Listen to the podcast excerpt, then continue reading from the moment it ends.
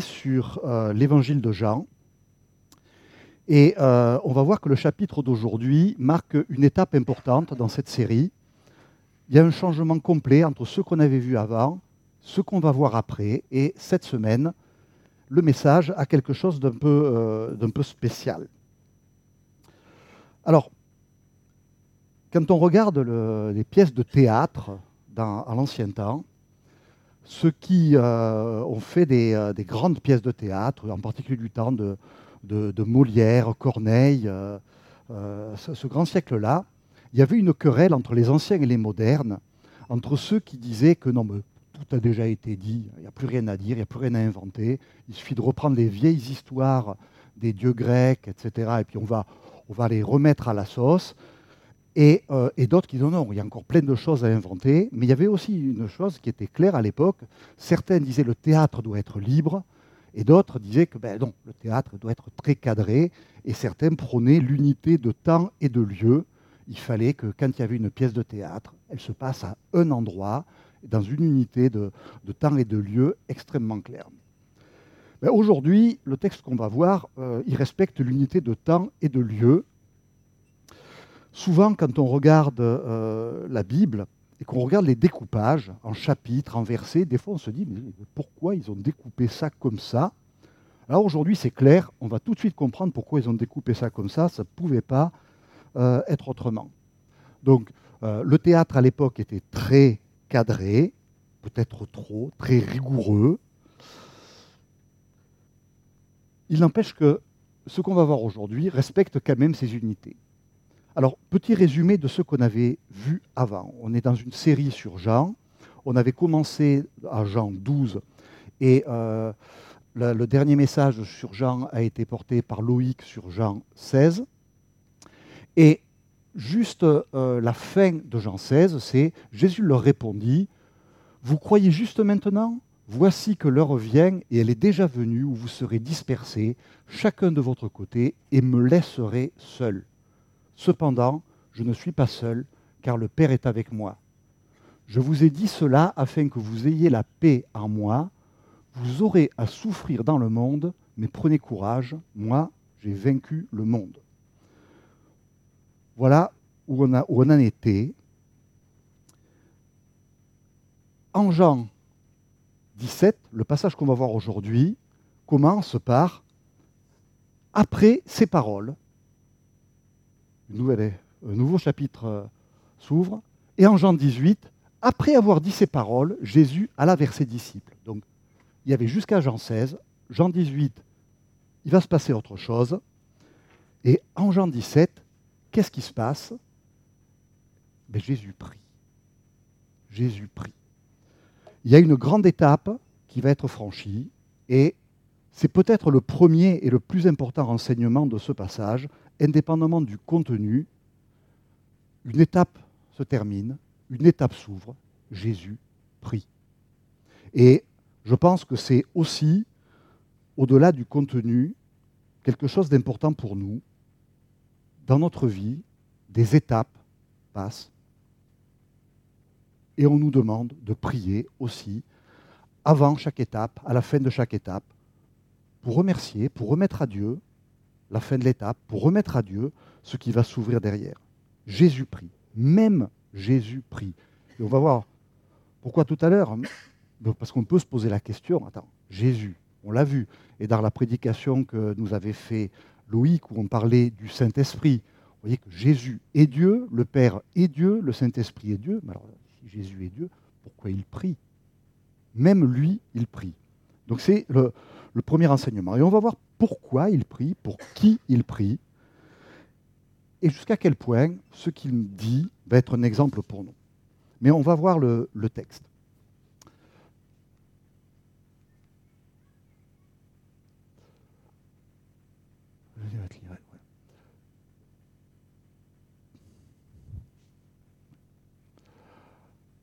Après ces paroles, Jésus leva les yeux vers le ciel et dit, Père, l'heure est venue, révèle la gloire de ton Fils, afin que ton Fils aussi révèle ta gloire.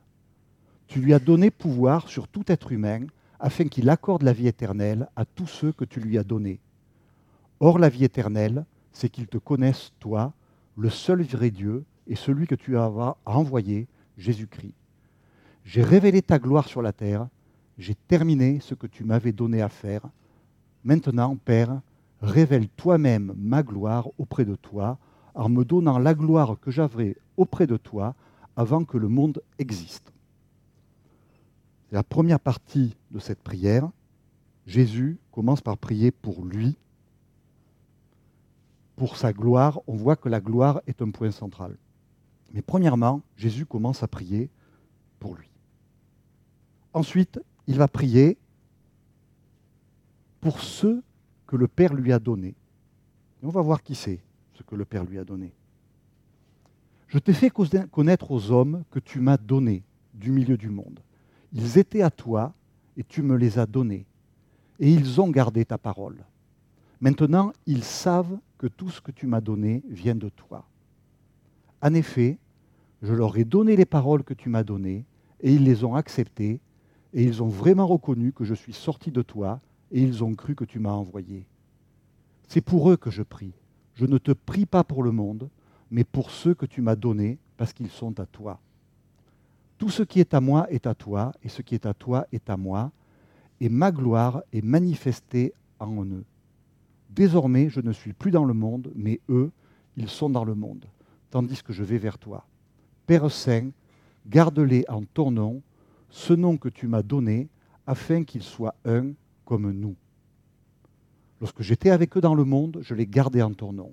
J'ai protégé tous ceux que tu m'as donnés et aucun d'eux ne s'est perdu, à part le fils de perdition, afin que l'écriture soit accomplie. Maintenant je vais vers toi et je dis ces paroles dans le monde, afin qu'ils aient en eux ma joie, une joie complète. Je leur ai donné ta parole et le monde les a détestés, parce qu'ils ne sont pas du monde. Tout comme moi, je ne suis pas du monde. Je ne te demande pas de les retirer du monde, mais de les préserver du mal. Ils ne sont pas du monde, tout comme moi, je ne suis pas du monde. Consacre-les par ta vérité, ta parole et la vérité. Tout comme tu m'as envoyé dans le monde, je les ai envoyés, moi aussi, dans le monde, et je me consacre moi-même pour eux, afin qu'eux aussi soient consacrés par la vérité. Deuxième partie de cette prière, Jésus prie on va revenir après sur les détails, mais Jésus prie pour ceux que le Père lui a donnés. Et on pourrait se dire, c'est tout le monde, même nous, si ce n'est qu'on continue, je ne te prie pas pour eux seulement, ce que tu m'as donné, mais encore pour ceux qui croiront à moi à travers leurs paroles, afin que tout soit un, comme toi, Père, tu es en moi, et comme je suis en toi, afin qu'eux aussi soient un en nous, pour que le monde croie que tu m'as envoyé. Je leur ai donné la gloire que tu m'as donnée, afin qu'ils soient un comme nous, nous sommes un. Moi en eux et toi en moi, afin qu'ils soient parfaitement un, et qu'ainsi le monde reconnaisse que tu m'as envoyé et que tu les as aimés comme tu m'as aimé. Père, je veux que là où je suis, ce que tu m'as donné soit aussi avec moi, afin qu'ils contemplent ma gloire la gloire que tu m'as donnée parce que tu m'as aimé avant la création du monde. Père juste, le monde ne t'a pas connu, mais moi je t'ai connu, et ceux-ci ont reconnu que tu m'as envoyé. Je leur ai fait connaître ton nom, et je le leur ferai connaître encore, afin que l'amour dont tu m'as aimé soit en eux, et que moi je sois en eux. Voilà Jean 17. Vous comprenez peut-être un peu pourquoi j'ai un peu de mal à dire, pour ok,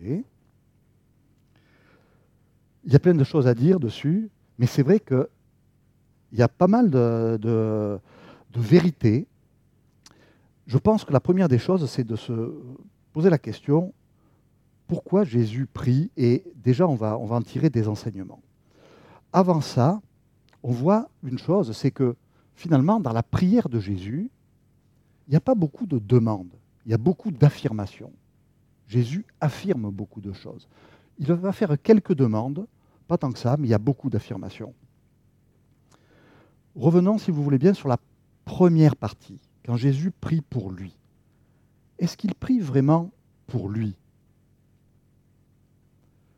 Je voulais juste souligner un peu une formule de style de ce passage. Après ces paroles, Jésus leva les yeux vers le ciel et dit, Père, l'heure est venue. Ça commence par révèle la gloire de ton Fils. Et ça finit par maintenant, Père, révèle toi-même ma gloire auprès de toi, en me donnant la gloire que j'avais auprès de toi avant que le monde existe. Si on creuse, révèle la gloire de ton Fils afin que ton Fils révèle ta gloire. On parlait de la gloire du Père, la gloire du, euh, du Fils plutôt. Là, on parle de la gloire du Père. C'est aussi ce qui est dit juste là. J'ai révélé ta gloire sur la terre, j'ai terminé ce que tu m'avais donné à faire. On voit que on parle de la gloire du Fils, ça encapsule un passage qui parle de la gloire du Père. Tu lui as donné pouvoir sur tout être humain, celui que tu as envoyé, Jésus-Christ. Jésus a une mission. Et on voit la structure de ce bout de texte, une forme d'entonnoir. Et généralement, quand il y a ce genre d'entonnoir, je ne vais pas employer les gros mots euh, d'herméneutique, cette forme d'entonnoir qui guide vers quelque chose, généralement le point clé, il est au centre, c'est un peu comme une cible, et le point clé, afin qu'il accorde la vie éternelle à tous ceux que tu lui as donnés. Or, la vie éternelle, c'est qu'ils te connaissent, toi, le seul vrai Dieu. Le premier point important de cette prière, on pourrait penser que Jésus prie pour lui, oui, mais la structure même du texte montre que vraiment le point clé, c'est une affirmation. Jésus nous apporte la vie éternelle alors la vie éternelle, on peut se poser la question, c'est quoi la vie éternelle? La vie éternelle, c'est de connaître Dieu. Or, la vie éternelle, c'est qu'ils te connaissent, toi, le seul vrai Dieu. C'est ça qui donne la vie éternelle. Voilà, je voulais juste souligner cette, euh, formule de style assez, assez intéressante. Donc, le but, le but de la mission de Jésus, c'était d'apporter la vie éternelle et de faire vraiment connaître le Père. Vous avez vu dans ce texte, dans cette première partie, Jésus dit, j'ai accompli la mission. Sa mission, quelque part, est sur le point de se terminer. Bien sûr, il va y avoir la croix, il va y avoir toute la séquence avec sa condamnation, euh, son humiliation, la, la mort, la résurrection. Mais pour l'instant, ça y est, sa mission sur terre se termine. Il a accompagné les disciples, on lui a donné des disciples, il les a accompagnés, cette, mission se termine. Jésus prie et il prie ensuite, mais que demande-t-il? Il y a un certain nombre de points qu'il faut noter, qui sont, euh, qui sont intéressants pour ne pas se tromper dans les demandes que fait Jésus. Il prie pour nous et pas pour le monde. C'est le premier point. On peut vouloir prier pour que le monde devienne meilleur. On a le droit de prier.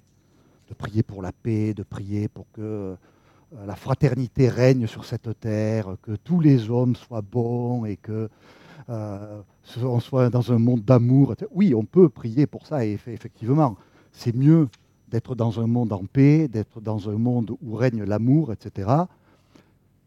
Jésus, lui, il prie pas pour ça. Jésus, il prie pour nous. C'est pour eux que je prie, je ne prie pas pour le monde. On peut prier pour que euh, notre vie soit meilleure, on a le droit. Mais Jésus ne, demande pas au Père que l'on soit retiré du monde retire-les du monde comme ça. Euh, on laisse le monde pourrir et puis, euh, on passe directement à la vie éternelle. Non, ce n'est pas la prière de Jésus. Euh, le deuxième point, il prie pour qu'on reste dans la vérité. Consacre-les par ta vérité, ta parole est la vérité. Ça fait écho à ce que on avait vu en Jean 1, la parole, c'est Jésus. On doit rester dans la vérité, on doit rester dans la parole, on doit rester en Jésus. C'est la demande de Jésus aussi.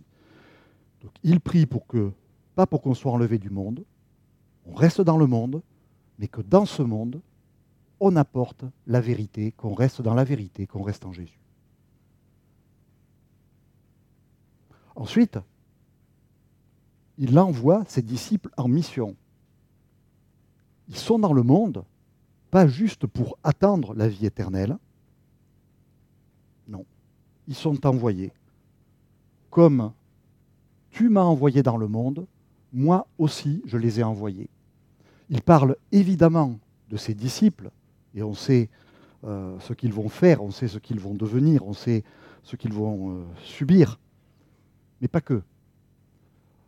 On voit que euh, dans, ce, texte, que finalement, on est envoyé par Jésus dans le monde de la même façon que Jésus a été envoyé dans le monde. C'est tout un programme. Alors nous, évidemment, hein, on n'est pas venu, on va pas dans le monde pour effacer le péché du monde. Hein. Ça, ce n'est pas, pas notre rôle. Il n'empêche qu'on est envoyé en mission dans le monde. Mais Jésus sait très bien que ce monde, ce n'est pas un monde parfait. Les tentations sont là, les occasions de chute sont là. Donc il ne prie pas pour qu'on soit retiré du monde, mais il prie pour qu'on soit préservé du mal. C'est une demande de Jésus aussi. Et enfin, le dernier point qui est important, il prie pour notre unité.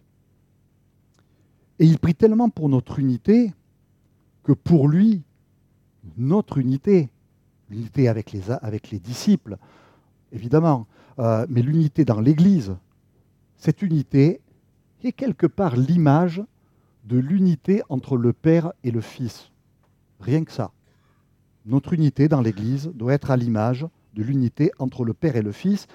Et ça va même plus loin parce que c'est à ça, c'est à ça qu'on va voir que le monde va croire que Dieu a vraiment envoyé Jésus. Quand on voit l'état de l'unité de l'Église, on se dit qu'on n'a pas forcément tout le temps gardé le bon exemple. Mais c'est un appel vraiment à garder cette unité afin que tous soient un. On est amené à être un comme le Père est un avec le Fils. Alors on peut à nouveau se poser la question, pourquoi Jésus prie? C'est vrai que le Père et le Fils étant un, il sait tout. Et nous, on peut aussi, des fois, dans notre prière, se dire, attends, pourquoi je dis ça à Dieu? Il le sait. Effectivement, Dieu sait tout. Pourtant, Dieu et Jésus sont un, il n'empêche que Jésus prie. Donc c'est une incitation pour nous à prier, quoi qu'il arrive. Mais on voit, ça donne quand même une indication, c'est que dans la prière, il y a plus qu'une discussion avec Dieu. On peut voir ça comme une discussion, on confie des choses à Dieu, on lui parle, on va lui demander des choses, il le sait. Il y a aussi dans la prière, et en particulier dans la prière à haute voix, une dimension qui est plus grande. Il y a une dimension d'enseignement et il y a une dimension d'affirmation très forte dans la prière. C'est ce qu'on va voir. Jésus va partir, finalement il prie, mais il nous laisse un peu une forme de testament. Ce sont ses dernières volontés qu'il nous laisse. Et Jésus ne va pas prier seul dans son coin, Heureusement, sinon, s'il avait prié seul dans son coin, on ne saurait pas ce qu'il a dit. Quelque part, quand il prie son Père, il prie aussi pour qu'on sache ce que, ce qu'il, euh, quelle est la nature de son union avec le Père. Mais pas que. Il y a dans la prière aussi un avertissement, une forme de message qui s'adresse à nous, mais pas que, qui s'adresse aussi aux forces du mal et à Satan. Jésus affirme des choses vous êtes prévenus. Satan est prévenu. Et on va reprendre ce texte et on va regarder ce qui est vraiment dit dedans. C'est plus qu'une prière, c'est un testament, c'est un appel. Or, la vie éternelle, c'est qu'ils te connaissent, toi, le seul vrai Dieu, et celui que tu vas envoyer. C'est une première affirmation. On peut se faire des dieux, que ce soit l'argent, nos idoles, etc. L'affirmation de Jésus, la vie éternelle, c'est qu'ils te connaissent, toi, le seul vrai Dieu, et celui que tu as envoyé. La deuxième affirmation qu'on doit se répéter tous les jours. Maintenant je vais vers toi et je dis ces paroles dans le monde afin qu'ils aient en eux ma joie, une joie complète. Il y a des jours où la joie, euh, on ne l'a pas forcément. On l'a pas forcément. Pourtant, pourtant, l'affirmation de Jésus, au-delà de la prière, le fait d'avoir la vie en lui, le fait d'avoir ces paroles de Jésus devrait être pour nous non seulement un sujet de joie, mais de joie complète.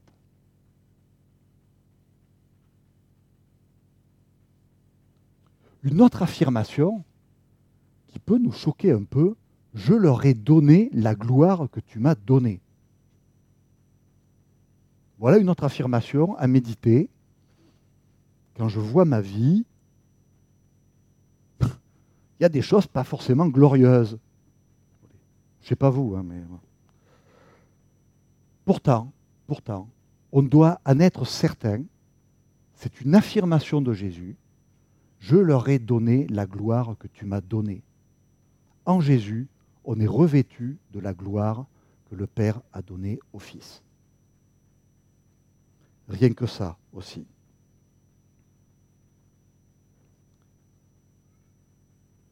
Enfin, cette affirmation, Père, je veux que là où je suis, ce que tu m'as donné soit aussi avec moi, afin qu'il contemple ma gloire, la gloire que tu m'as donnée, parce que tu m'as aimé avant la création du monde. Là, on voit que Jésus est revêtu de l'autorité. Quand je prie, c'est très rare que je dise euh, Seigneur, je veux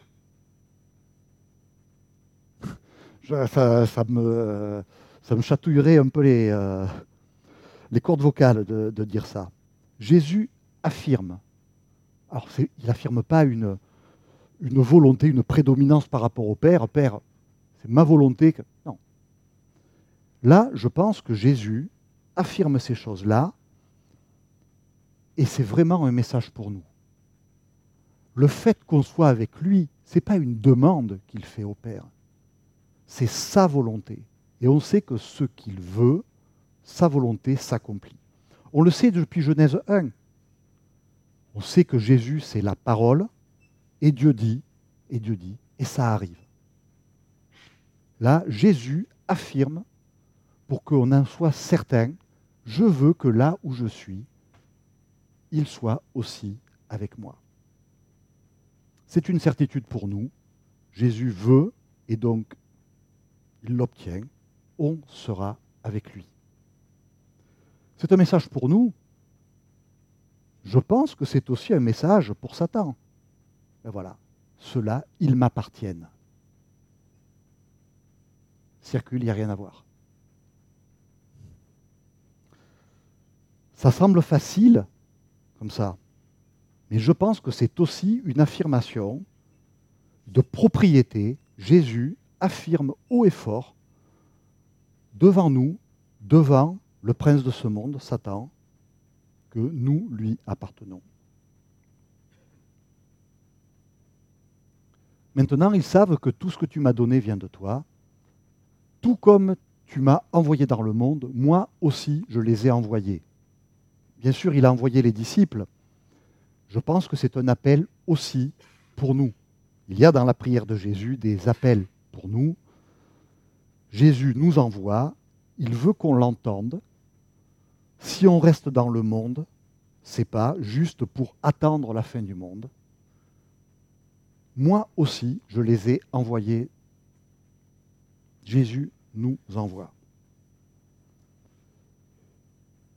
Et la dernière phrase nous montre que finalement, je ne te prie pas pour eux seulement, mais encore pour tous ceux qui croiront en moi à travers leurs paroles, afin que tous soient un.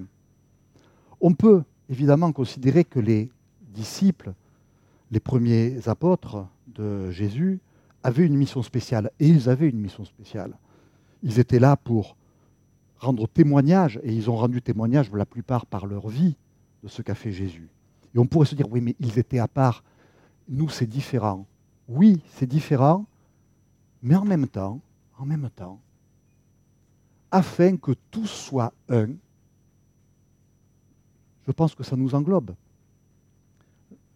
Je ne te prie pas pour eux seulement, mais pour tous ceux qui croiront en moi à travers leurs paroles. Ça s'adresse à nous. Finalement, on a la même mission que les disciples. À notre juste niveau, notre petit niveau, mais ça fait partie aussi de notre, mission. Alors, voilà la prière qu'a fait Jésus, et on, sait, on sait qu'on est vraiment dans une transition, puisque dans, le chapitre d'après, chez Jean, ça va vite. Hein, euh, le chapitre d'après, tout de suite, il est arrêté, et, en deux chapitres, euh, il va être euh, condamné, euh, crucifié, etc. On voit dans ce passage l'importance de, la prière, l'importance de se confier au Père, l'importance aussi du contenu de la prière. La prière, ce n'est pas qu'une liste de demandes à Dieu. C'est aussi une liste d'affirmations. On affirme dans la prière ce qu'on croit on affirme qu'on est conscient de ce que Dieu nous a donné. Il nous a donné la vie, il nous a donné sa gloire, il nous a donné sa joie. Pour moi, c'est un sujet de prière d'en être vraiment conscient. Je n'en suis pas tout le temps conscient. Voilà. Je propose que euh, je vais prier je propose qu'ensuite on ait un moment de prière pour euh, bien peser ce message et ce texte, puisque, après tout, Jésus lui-même prie et nous demande de prier.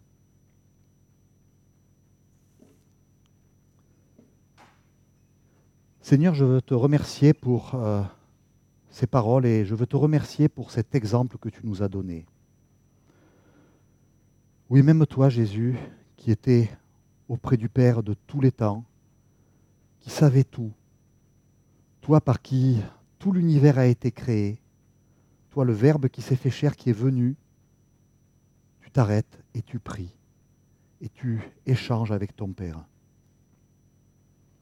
Seigneur, que ce soit un exemple pour nous, un encouragement à persévérer dans la prière, même si des fois on a l'impression que elle ne sert pas, même si des fois on a l'impression qu'elle ne marche pas, même si des fois on a l'impression que tu sais déjà tout, ce qui est vrai, et où on peut se demander pourquoi prier.